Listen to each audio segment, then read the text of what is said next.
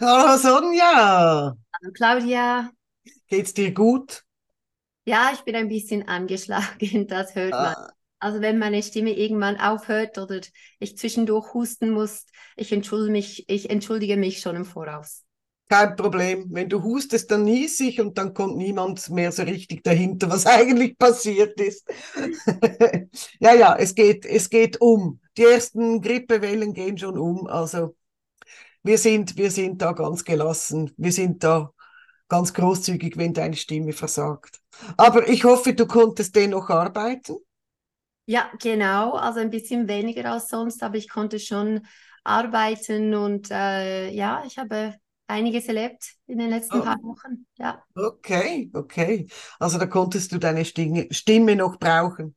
Was, Ja, was also war denn Also vorher natürlich, bevor ich krank wurde, konnte ich die Stimme und ähm, gestern am Morgen, äh, also gestern konnte ich zum ersten Mal wirklich meine Stimme brauchen und, und äh, ja, jetzt geht es jeden Tag besser. Super. Ich hatte heute Morgen auch ein bisschen Angst, dass ich he- heiser bin, aber meine Stimme hat sich erholt, weil ich gestern Abend ganz lange, eine ganz, ganz lange Sitzung hatte mit einem Mann und das ist, das war so eindrücklich, dass ich diese Geschichte ähm, heute mit dir teilen möchte. Und es, beg es begann schon gut. Ich habe eine Anmeldung gekriegt, eine Terminbuchung und da kann man bei mir im Feld eintragen, worum es geht, wenn man das schon mitteilen möchte. Und dort stand, halte ich fest, ich bin ein Zombie. Hä?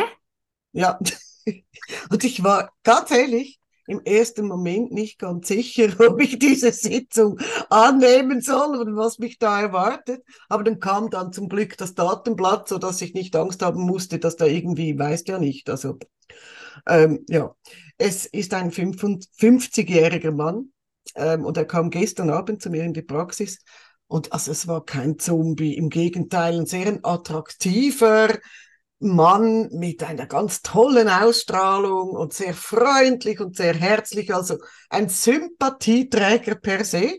Und ich hatte, also im ersten Moment dachte ich, was schreibt denn der von Zombie? Ich verstehe es nicht ganz. Und er hat sich im Datenblatt ein bisschen bedeckt gehalten. Er hat mir noch nicht so viel erzählt. Ich wusste bis zu dem Zeitpunkt, er ist 50, er ist verheiratet, hat eine erwachsene Tochter mittlerweile. Ähm, viel mehr stand da nicht drin. Und also hatten wir ein relativ langes Vorgespräch, kannst du dir vorstellen. Und ich habe dann gesagt, so, erzähl mal, warum bist du ein Zombie? Und dann hat er mir erzählt, es war ganz spannend im Vorgespräch, wie er gesprochen hat. Er hat zu mir gesagt, weißt du, ich bin jetzt 50, das Leben ist sehr erfolgreich verlaufen. Meine Frau ist sehr toll, die Tochter ist wunderbar, ich habe eine eigene Firma, die wirft sehr viel Geld ab, Dort ist ein tolles Team, das, da kann ich mich drauf verlassen. Ich kann viel weg, ich mache oft Urlaub. Sie haben in, in Porto Cervo auf Sardinien haben sie ein großes Boot, wo sie oft Ferien verbringen. Also er hat erzählt, es ist ein, es ist ein sehr erfolgreiches Leben. Aber dennoch freue ich mich nicht. Nichts davon kommt bei mir an. Hat er erzählt, seine Tochter hat vor einem Jahr geheiratet. Und er hat mir die, die Szene in der Kirche geschildert. Er hat gesagt, wir saßen da in der vordersten Kirchenbank. Meine Tochter kam rein in ihrem Brautkleid, schöne Stimmung. Meine Frau neben mir hat geschluchzt vor Rührung. Und in dem Moment dachte ich, wieso kann ich das nicht? Wieso kann ich nicht vor Rührung weinen? Wieso berührt mich das überhaupt nicht? Und da hat er sich zum ersten Mal gefühlt wie ein Zombie habe ich dann nachvollziehen können. Und aufgrund des, diesen, dieses Erlebnisses hat er sich angemeldet für eine Psychotherapie, ist jetzt ein Jahr lang bei einem Psychotherapeuten gewesen, wo er versucht hat, rauszukriegen, warum berührt mich nichts. Er wird jetzt dann erstmals Opa. Seine Tochter kriegt in ein paar Wochen kriegt ihr erstes Kind. Auch wenn er daran denkt, es passiert nichts mit ihm. Er ist völlig blockiert. Und er wollte das mit diesem Psychotherapeuten rausfinden und er hat dann zu mir gesagt, weißt du, irgendwie, ich habe mich nicht verstanden gefühlt. Dieser, dieser Therapeut hat immer nur gesagt, ja, aber dein Leben ist ja ein Traum. Es funktioniert ja alles. Du hast tolle Beziehungen, also eine gute Ehe, eine tolle Tochter, ein großes soziales Umfeld. Wieso konzentrierst du dich nicht darauf und öffnest dein Herz? Und er hat gesagt, ich kann mein Herz nicht öffnen. Es geht nicht. Also es ist ganz, ganz spannend, wie er das erzählt hat. Und mir ist im Vorgespräch aufgefallen, dass er wirklich nicht von sich gesprochen hat. Er hat nicht gesagt, ich habe die tollste Frau der Welt, sondern er hat gesagt, das ist eine tolle Ehefrau, das ist eine wunderbare Tochter, das ist ein superschönes Leben, das ist eine sehr erfolgreiche Firma. Also er hat so Etiketten verteilt. Weißt du, was ich meine? Da kam wirklich kein Gefühl hinterher. Und dann habe ich gesagt, okay, also du fühlst dich blockiert in deinem Herzen, du spürst, du, du spürst keine Freude, kein Glück, keine Trauer, keine Enttäuschung. Ich, nee, ich bin einfach da. Ich funktioniere, aber es geht nichts und ich möchte das erleben. Ich möchte, wenn ich äh, zum ersten Mal meinen Enkel im Arm halte, möchte ich weinen können vor Freude. Und das ist, es war ganz süß, wie er das gesagt hat. Hat dann zu mir gesagt, weißt du, ich glaube, ich bin ein Soziopath. Oder Narzisst. Ich weiß es nicht. Und das kann ich ausschließen. Das ist er definitiv nicht. Und da habe ich gesagt, ja gut, wenn du bereit bist, dann schauen wir mal, was dich da so blockiert. Und das war unglaublich spannend.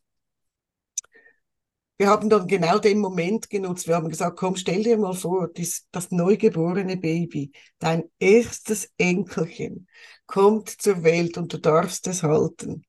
Und dann habe hab ich gesagt, was hält dich davon zurück, diese Liebe zu empfinden? Und dann hat er mir gesagt, da steht vor mir etwas Dunkles. Vor mir steht etwas Dunkles.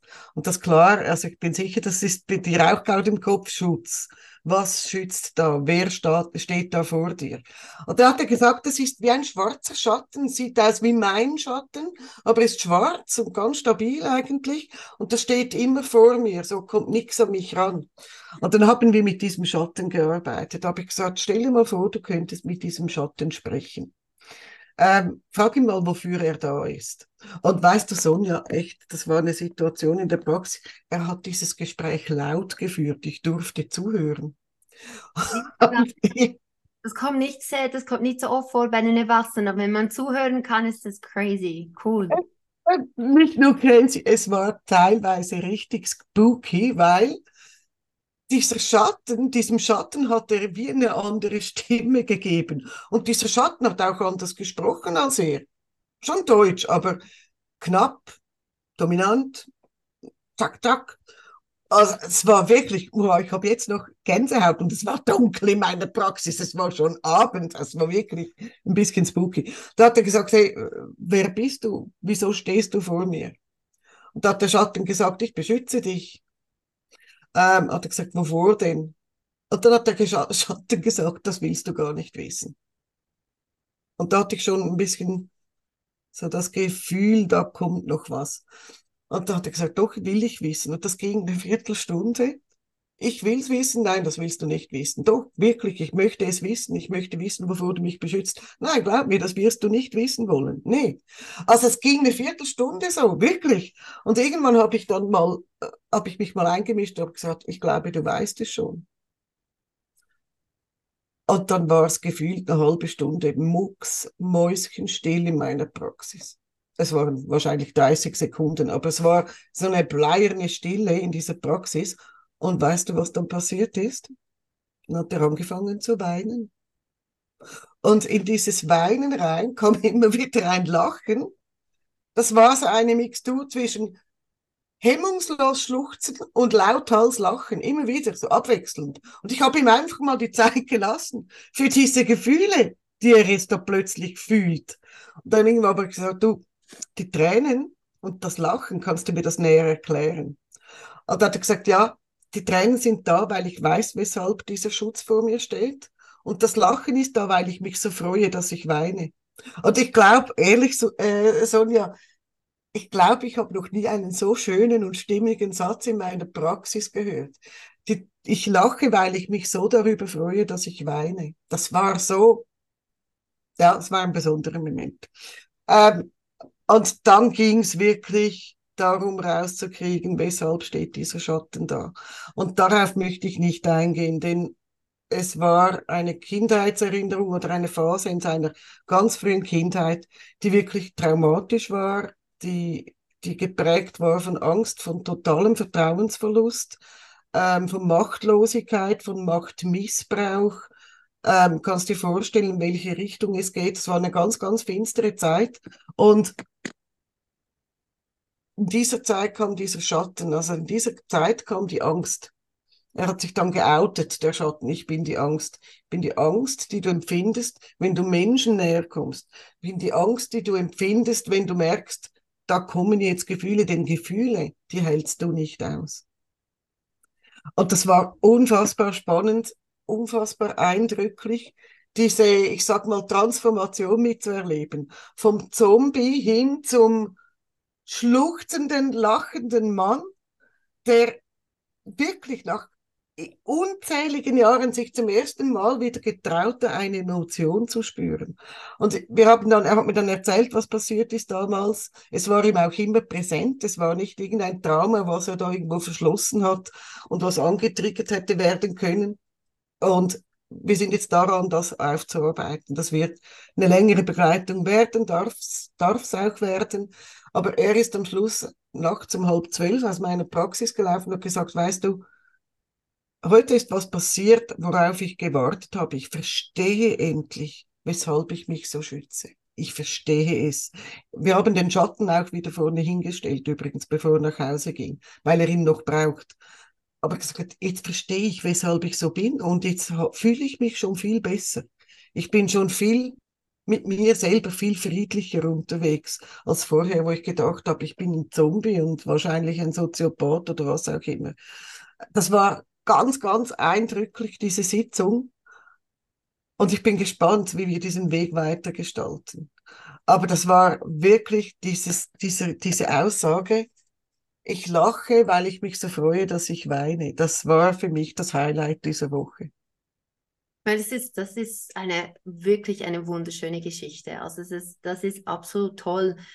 Und Emotionen zu spüren. Es ist, es ist schon so, wir arbeiten mit Emotionen, versuchen immer wieder negative Emotionen zu unterdrücken. Aber wenn man gar keine Emotionen wahrnehmen kann und oder sie nicht ausdrücken kann, ist es auch genauso ein Qual, wenn man es die ganze Zeit spürt. Ja.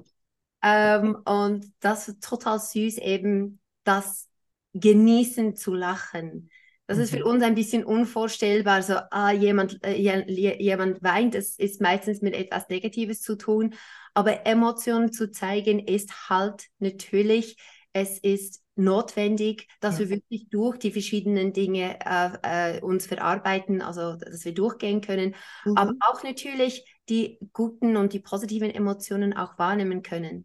Also es ist so schön. Ich habe mir, hab mir die ganze Situation so visualisiert, wie er da am Weinen war. Ich habe dich auch visualisiert, wie du da sitzt und zuschaust. Und, und, ähm, und für mich, es war so schön, ich war im Zimmer dabei. Ja. Also, als du es erzählt hast, ich war im Zimmer dabei und habe genau, genau das gespürt, was, ja. was du wahrscheinlich in diesem Moment gespürt hast. Und das, ähm, die Antworten finden, ich meine, das ist unsere Arbeit. Deshalb kommen die Menschen auch zu uns und mhm. das ist es, was es ausmacht, eben, ja. dass sie Antworten bekommen. Und wenn man eine Antwort hat, dann kann man damit arbeiten. Ja. ja. Ich, wie, wie, soll man irgendetwas an irgendetwas ändern, wenn man nicht weiß, weshalb es da ist? Oder ja. halte ich mich so? Ja. ja, also es war wirklich, war wirklich eindrücklich. Es war wirklich, wirklich eindrücklich. Und ja, es gab so Momente, wo, weißt du, du, du weißt, wie wir sind. Wir haben diese professionelle Distanz zum Klienten, ähm, ihm zuliebe und uns zuliebe. Ähm, aber das sind tatsächlich, da waren Momente, da hatte ich nicht nur Gänsehaut, sondern selber Tränen in den Augen. Und das darf dann auch mal sein. Also ich finde, das darf, das darf wirklich auch berühren, solche Momente.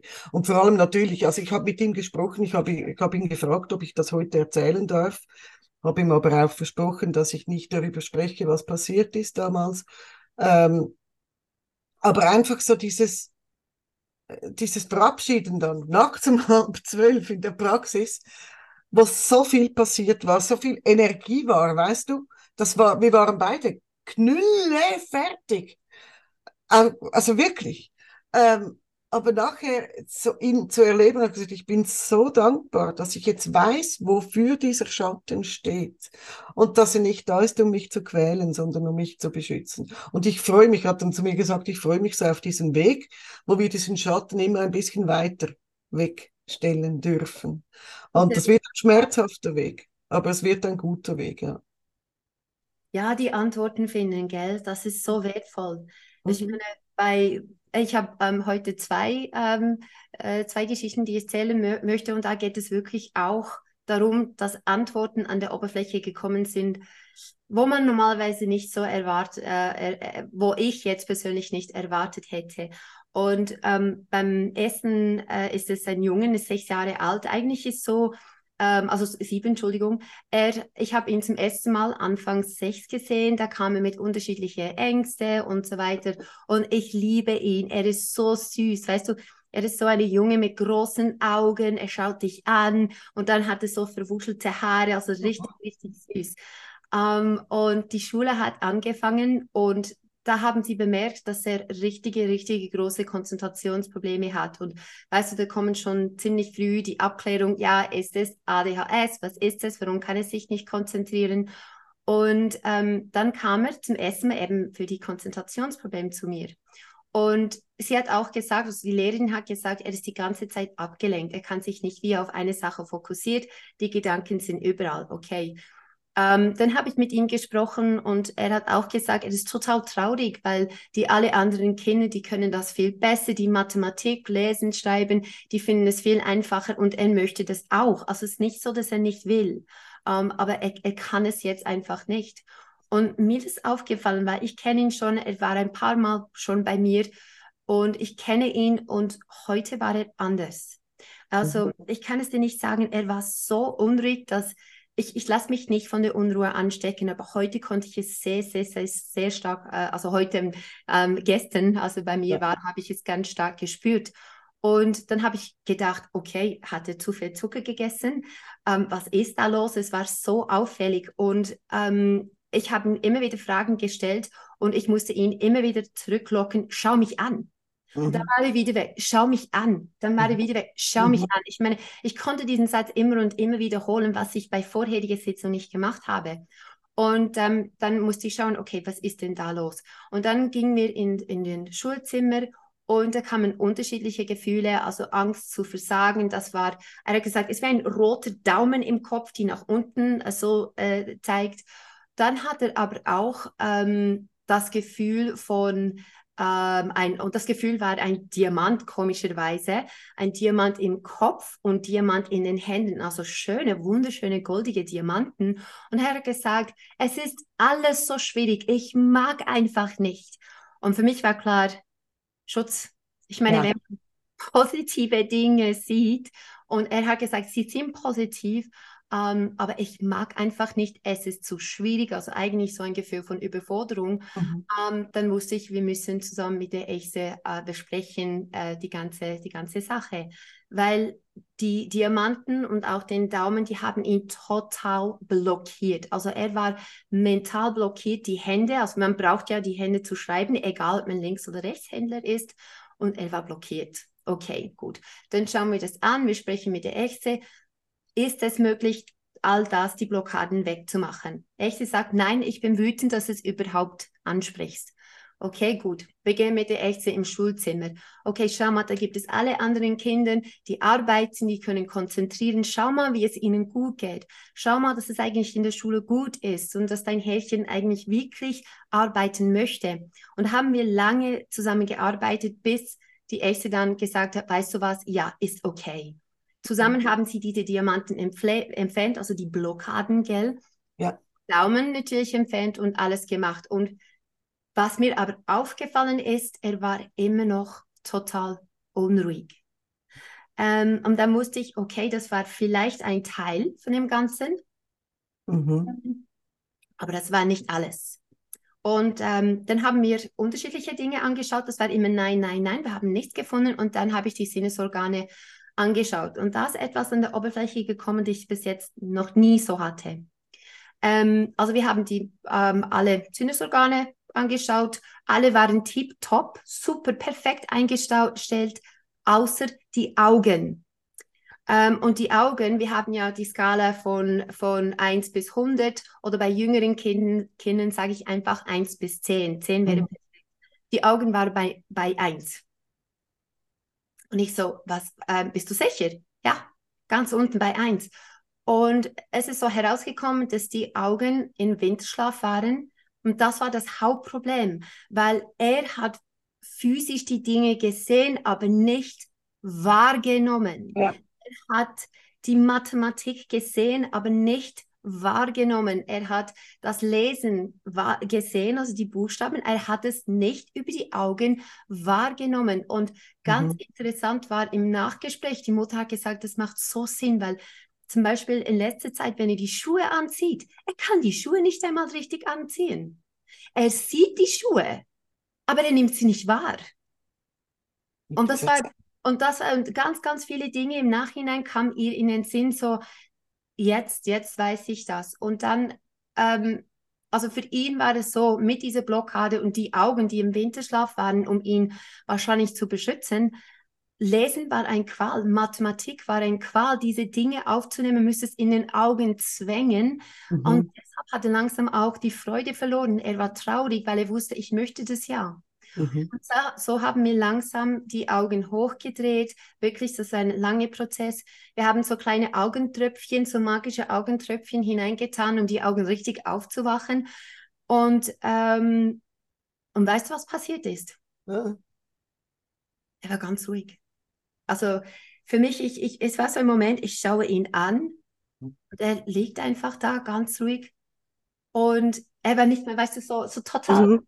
die Augen waren über, nein, er war so, so richtig fokussiert.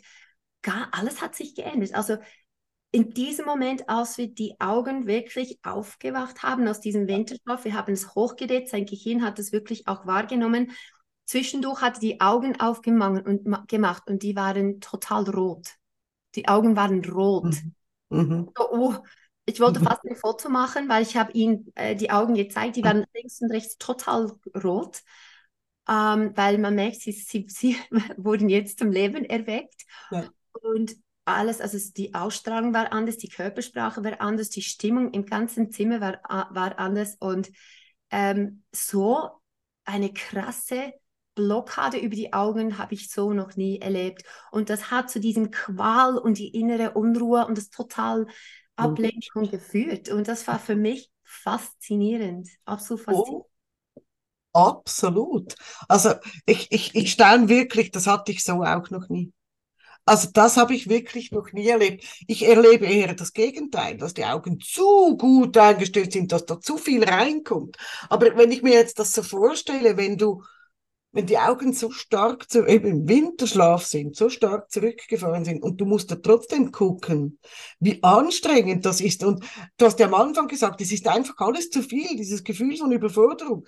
Hey, das ist, das ist ja faszinierend. Das hatte ich so noch nie. Also so cool.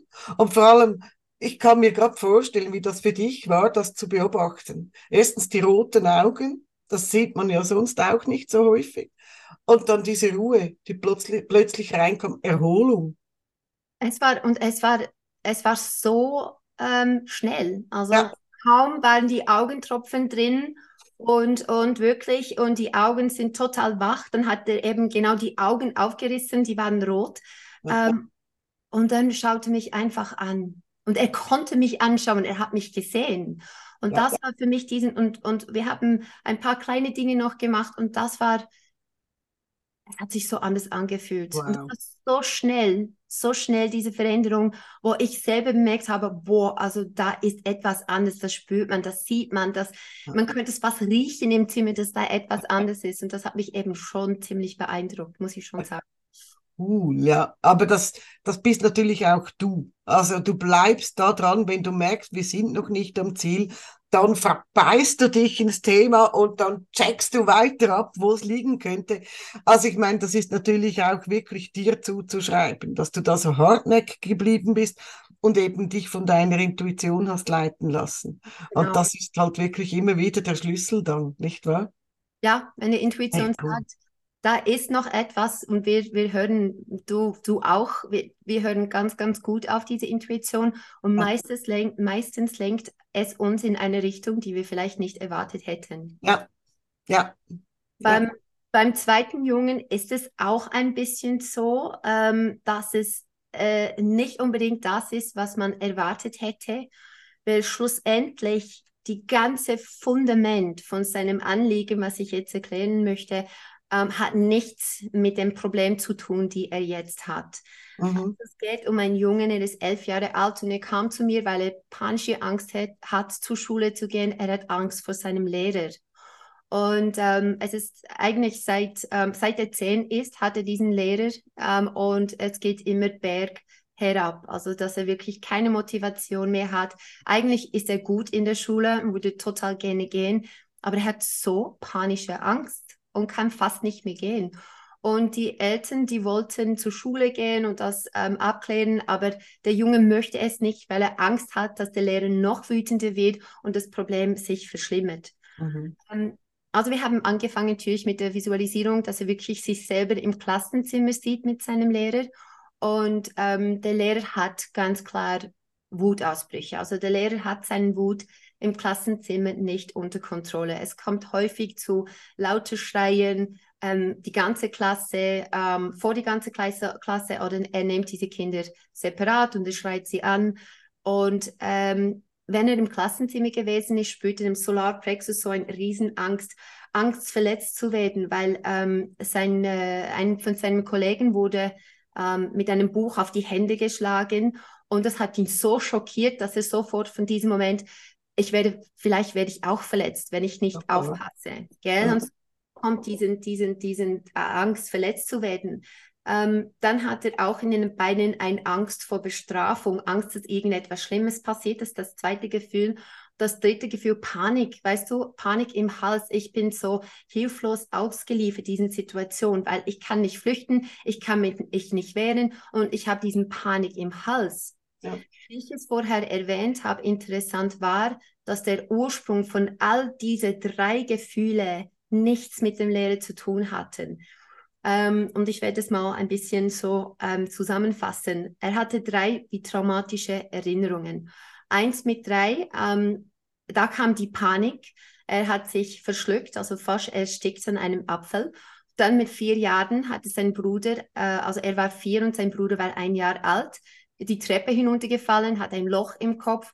Ähm, er war schockiert und, und, und diesen Moment wird werde ich auch so einen Unfall erleben? Werde ich auch so einen, einen wirklich ähm, schmerzhaften Ereignis, wird, kann mir das auch passieren? Also einfach die Angst vor Verletzungen. Und dann mit sechs war das so, dass, ähm, dass er auf dem Heimweg seinen Bruder vergessen hat, weil sein Bruder hat Kindergarten angefangen und er hat vergessen, seinen Bruder abzuholen. Und dann sprang er zurück zur Schule. Ist mein Bruder noch da?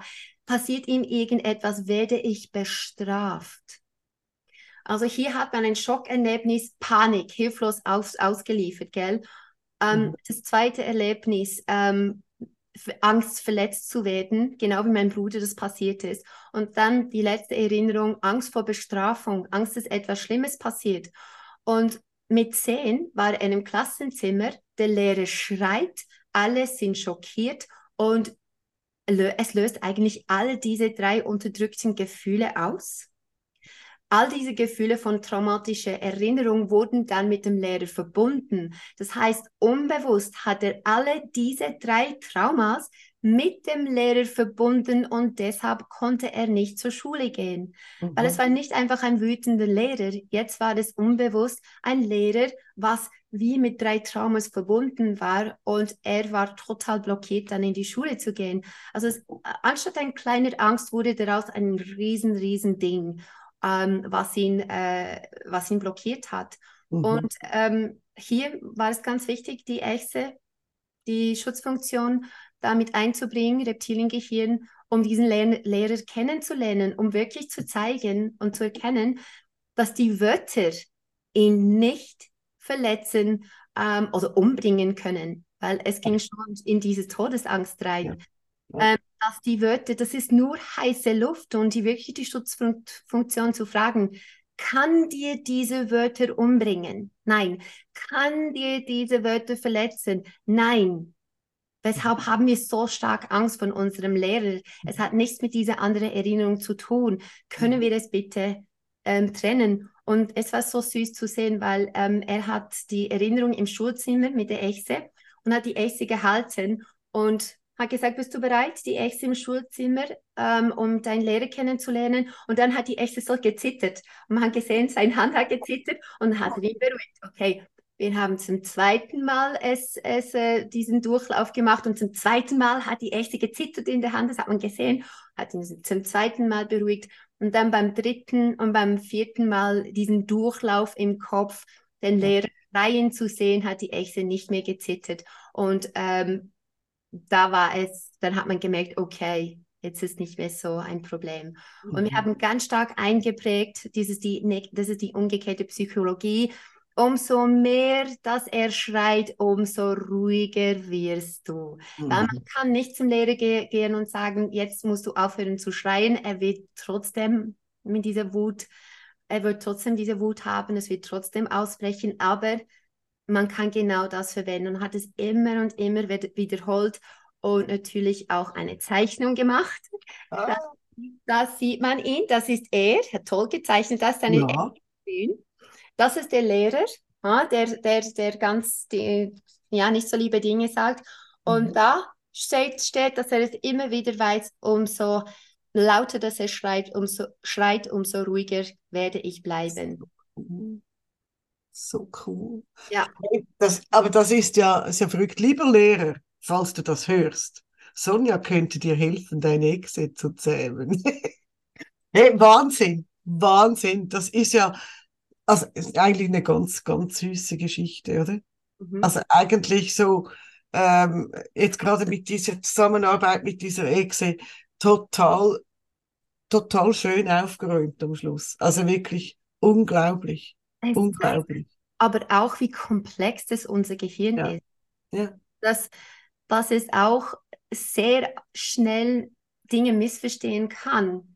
Dass, äh, dass es wirklich komplex ist. Gefühle, die da sind und dann kommt etwas, was ähnliches ist und dann verknüpft es diese drei mit ihm und buff ja. zu einem größeren Problem. Also es ist schon ziemlich komplex, aber eben ja wenn man die Antworten findet, weshalb, dann versteht, das hat nichts mit dem Lehrer zu tun, das hat nichts mit dem Lehrer zu tun, das hat nichts mit dem Lehrer zu tun und seine Wörter können mir nicht verletzen. Genau, ja. Wahnsinn. Aber eben auch hier wieder, zum Glück ist er zu dir gekommen, die du dich dann so richtig in, die, in diese Anliegen verbeißt, bis du die Antworten eben hast. Und genau das ist das, das was schlussendlich hilft die Antwort zu kennen und damit arbeiten zu können. Das finde ich ganz, ganz toll. Überhaupt sind es gerade so, ja, du kennst es ja auch, nach den Sommerferien geht's los, kommen so diese Schulthemen, oder? Da ist die Praxis voll mit Kindern, äh, Erstklässlern, die gerade ins Schulsystem reingeschubst wurden. Sie sind ja wirklich noch klein und kaum sind sie in der Schule, stehen sie bei dir in der Praxis. Und ich hatte das vielleicht wirklich noch, um dieses Thema ein bisschen abzuschließen, ich hatte jetzt einige Kinder, eben Erstklässler, durchs Band waren es Erstklässler, die zu mir gebracht wurden von ihren Eltern, weil sie noch nicht schnell genug lesen können, weil sie ähm, mit den Hausaufgaben rumtrödeln, weil sie Angst vor den großen Schülern im Schulhaus haben, weil sie mit den Zahlen Zahlen verkehrt rumschreiben. Und ich meine, wir haben jetzt November, das sind aber Sitzungen aus den Monaten September und Anfangs Oktober. Also die Schule hat kaum gestartet. Da waren diese Kinder schon bei mir in der Praxis. Und es ist zwar blöd, wenn ich das mache, aber ähm, wenn dann so ein Kind bei mir steht, wo du einfach merkst, da ist alles komplett okay. Es ist alles in Ordnung. Da ist keine Lernschwäche, da ist nicht irgendwie ein schlimmes Gefühl zu einem bestimmten Fach oder ähm, dann sage ich halt den Eltern, sorry, aber also da gibt's nichts zu tun. Das Kind braucht Zeit, es hat sein eigenes Tempo. Vielleicht hast du jetzt ein Kind zu Hause, was viel, also was sprachlich mehr begabt ist und, und sich mit viel, viel mehr Freude aufs Lesen und Schreiben konzentriert als auf diese blöden Zahlen. Ähm, ja, wenn man an einem Schulhaus ankommt und das sind die großen Sechstklässler mit der großen Klappe, ist es völlig normal, dass die Kleinen sich da noch ein bisschen ducken und ein bisschen Angst haben. Ich weiß nicht, wie du das machst, aber da verweigere ich dann eine Sitzung.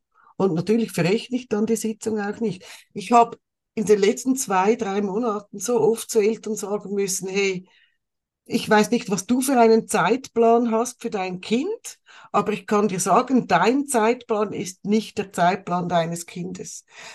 Ein Kind, das erst drei, vier Wochen in der ersten Klasse ist, kann noch nicht fließend äh, lesen und schreiben. Geht noch nicht. Es ist da, zum, um es zu lernen. Und ich habe mich da extrem begonnen, für die Kinder zu wehren. Ähm, eine liebe Freundin von uns, Sonja, nämlich die Karin Fütterer, hat mal zu mir gesagt, ich bin doch keine Kinderreparaturwerkstatt. Und das, das ist das einer meiner Lieblingssprüche, wenn, wenn Eltern kommen und mir ihr Kind reinstellen. Ich hatte mal eine Mutter, die hat gesagt, hier machen Sie es schneller. Und ich weiß, machen Sie es schneller, es braucht so lange an den Hausaufgaben. Gott, also äh, ich mache keine schnelleren Kinder, ich mache die Kinder auch nicht langsamer. Ich kann damit arbeiten, worunter das Kind leidet und nicht worunter die Eltern leiden. Und das fällt mir schon auf, dass ganz oft Eltern sogar kein Vertrauen haben zum eigenen Kind. Ich habe vorhin von dir ein Video gesehen, Sonja, wo du ganz deutlich sagst, glaub an dein Kind und halt daran fest. Und das möchte ich Eltern da draußen auch mitgeben. Eure Kinder sind keine Maschinen, die haben nicht irgendein internes Programm, was zeitgenau ausgelöst wird. Eure Kinder entwickeln sich. Die einen schneller, die einen langsamer, aber sie entwickeln sich alle. Und sie dürfen ihre Fähigkeiten auch erst mal entwickeln in, in dem Tempo, was zu ihnen passt. Also ganz oft muss ich als Eltern sagen, ja, dein Kind hat jetzt vielleicht Angst vor den großen Jungs, aber es geht dennoch zur Schule. Das heißt, dein Kind kann mit dieser Angst umgehen. Es kann sie über, über, überwinden. Es kann sie, es kann sich dieser Angst nähern. Und das ist doch eine ganz, ganz tolle Eigenschaft und eine wunderbare Fähigkeit, was dein Kind jetzt gerade entwickelt. Das ist nicht behandlungsbedürftig. Deswegen müssen Kinder nicht zu uns in die Praxis kommen und dann schon zum ersten Mal so quasi das Gefühl haben, oh, mit mir stimmt was nicht. Ich muss da in so eine Ne? Das Visualisierungscoaching, das müssen andere Kinder nicht. Also da, da möchte ich einfach Eltern ermutigen, den Kindern auch was zuzutrauen und sie einfach mal machen zu lassen. Du merkst dann schon, wenn wirklich ein Leidensdruck da ist, wo das Kind nicht mehr schlafen kann, wo es die Schule verweigert, wo es in sich zusammenfällt oder, oder sich komplett verändert, dann ist Zeit, ja, aber vorher, lass die Kinder mal machen, die haben viel mehr Fähigkeiten, als wir glauben oder wir ihnen zutrauen. Also ja. ich weiß nicht, ob du das auch so erlebst immer wieder. Mir fällt es in, in letzter Zeit einfach vermehrt auf.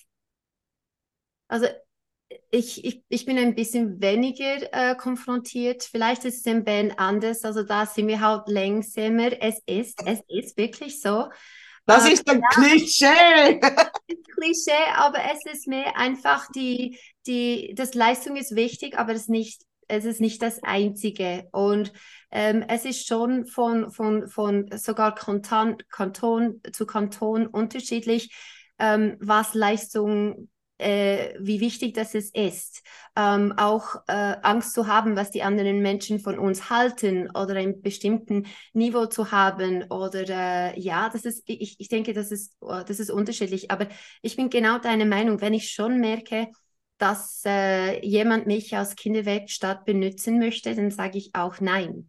Mhm. dann ist es schon so, dann ich bin zum Teil frech genug, dass ich sage, möchten Sie zu mir kommen für die Sitzung, damit Sie mit diesem, mit diesem, mit diesem Problem umgehen können, weil ich denke, ihrem, äh, ihr Kind geht es gut und die brauchen wirklich diese Zeit, um ähm, sich richtig zu entwickeln. Das ist ein, ein gesunder Teil von der Entwicklung äh, zu lernen, was es bedeutet zu versagen, zu, zu gewinnen, ähm, Angst zu haben, Resilienz aufzubauen, es nicht immer einfach zu haben. Und wenn man alle Steine aus dem Weg räumt, dann wird das Kind nie lernen, richtig Resilienz ähm, aufzubauen. Also ich denke, ja, dass, äh, dass ich das schon bei den Eltern ähm, sagen würde. Ich denke, in, in jedem Fall ist es schon so, Nein, wir warten noch ab, aber wenn Sie selber eine Sitzung haben möchten, um da die ganze Situation ruhiger anzugehen, dann ist meine Tür offen für Sie. Genau, also das ist ein super Stichwort für mich. ähm, das ist tatsächlich so. Also das habe ich schon ganz oft gemacht, aber gesagt, ich habe das Gefühl, dass Sie da im Konkurrenzwettkampf stehen mit anderen Eltern. Mein Kind ist besser, mein ist hochbegabt, meins hat schon jeden Tag irgendwie einen, eine, ein Hobby in, in der Agenda und ist schon ganz gut im Golf und Tennis und weiß nicht was. Ähm, also daraus leite ich sehr oft ein Elterncoaching ab wo ich wirklich auch mit Eltern arbeite. Denn genau was du jetzt gesagt hast, die Eltern, die so ihren Kindern alle Steine aus dem Weg räumen oder ständig so wie ein Helikopter, das, das Schlagwort, die Helikoptereltern, ständig wie so eine Drohne über ihren Kindern kreisen und jede kleinste Bewegung beobachten und darüber nachdenken, nu, ist das jetzt normal, ist das gut, geht es meinem Kind gut? Die schaden ihren Kindern. Also man kann es nicht schönreden. Denn sie nehmen den Kindern wirklich die Möglichkeit, sich selbst zu erfahren. Mal was durchzustehen, mal sich irgendwo durchzubeißen und danach dann aber stolz zu sein und für immer zu wissen, ich kann das. Kinder, Kinder, die nie irgendwelche Hindernisse überwinden müssen, werden diese Muskeln, die es braucht im Leben später, niemals bilden können. Das heißt doch, irgendwann werden sie es dann tun müssen, aber da haben sie nicht mehr diesen geschützten Rahmen wie als Kind. Also es ist so und, und da setze ich oft auch Elterncoaching an. Und um das jetzt gleich noch abzurunden, und dann schließen wir hier, ähm, ab Januar gibt's bei uns bei MindTV für Coaches und Therapeuten, die oft mit Kindern oder mit Familien arbeiten, ein tolles Zusatzkonzept, ein Gerüst, wie wir in drei Sitzungen eine Familie ähm, neu aufstellen können. Es geht ins systemische Coaching. Es ist ein Gerüst, es ist keine Anleitung, aber auf einer Metapher aufgebaut, nennt sich Family Boat. Und ähm, da kann man sich drauf freuen. Das ist ein tolles Konzept, habe ich schon ganz, ganz oft gemacht in meiner Praxis. Und es ist wirklich erprobt und von mir gestempelt funktioniert. ich freue mich drauf. Ja, also die Bilder äh, habe ich gesehen und äh, den Layout, also sieht schon ziemlich professionell aus. Ähm, und da bin ich, da bin ich überzeugt, dass einige, dass einige Therapeuten davon profitieren können, weil es ist schon für Therapeuten gedacht, die, die jetzt eben mit Kindern oder mit Familien zusammenarbeiten möchten. Absolut, absolut. Eine richtig tolle Metaphernarbeit. Also ich freue mich drauf. Ich liege noch in den letzten Zügen. Die Geburt steht unmittelbar bevor. Ähm, aber ich freue mich, freue mich wirklich. Genau, so können wir so das ganze System bespaßen, sage ich jetzt mal. Nicht nur den Kindern helfen, sondern eben halt auch Eltern, die sich unsicher sind, ob sie das alles richtig machen oder ob das sinnvoll ist, was sie tun. Auch da kann man in Zukunft unterstützen. Und äh, das macht die ganze Geschichte wirklich schön rund. Tja, du. Sind wir bereit für eine neue Woche in der Praxis? Hä? Bei mir steht ganz vieles an, ganz unterschiedliche Anliegen. Ich bin echt gespannt, was da wieder Schönes auf mich zukommt. Ja, vor allem, wenn meine Stimme dann wieder im, also wirklich wieder da ist, komplett, dann kann ich wieder voll Gas geben. Ja. Ja. Dann bin ich nicht mehr zu bremsen. Gut, auch mit seiner heißen Stimme bin ich nicht zu bremsen. Umso heiserer, desto erotischer, sagt man. Arbeitest du halt dann einfach nur mit Erwachsenen. Mit Erwachsenen die, die, die Zwischenzeit, gell? Das schneidest du nachher raus, gell? Nee, ich wünsche dir natürlich ganz schnell eine gute Besserung. Ich weiß, dass das manchmal extrem hartnäckig bleiben kann, aber ich wünsche dir, dass das nicht so ist bei dir. Und heute sprichst du einfach mit keinem mehr, dann schonst du deine Stimme ein bisschen. Genau, heute spreche ich nur mit meinem Computer. Also da, das ist eine leise Sitzung zwischen mir und meinem Computer. Da das ist super.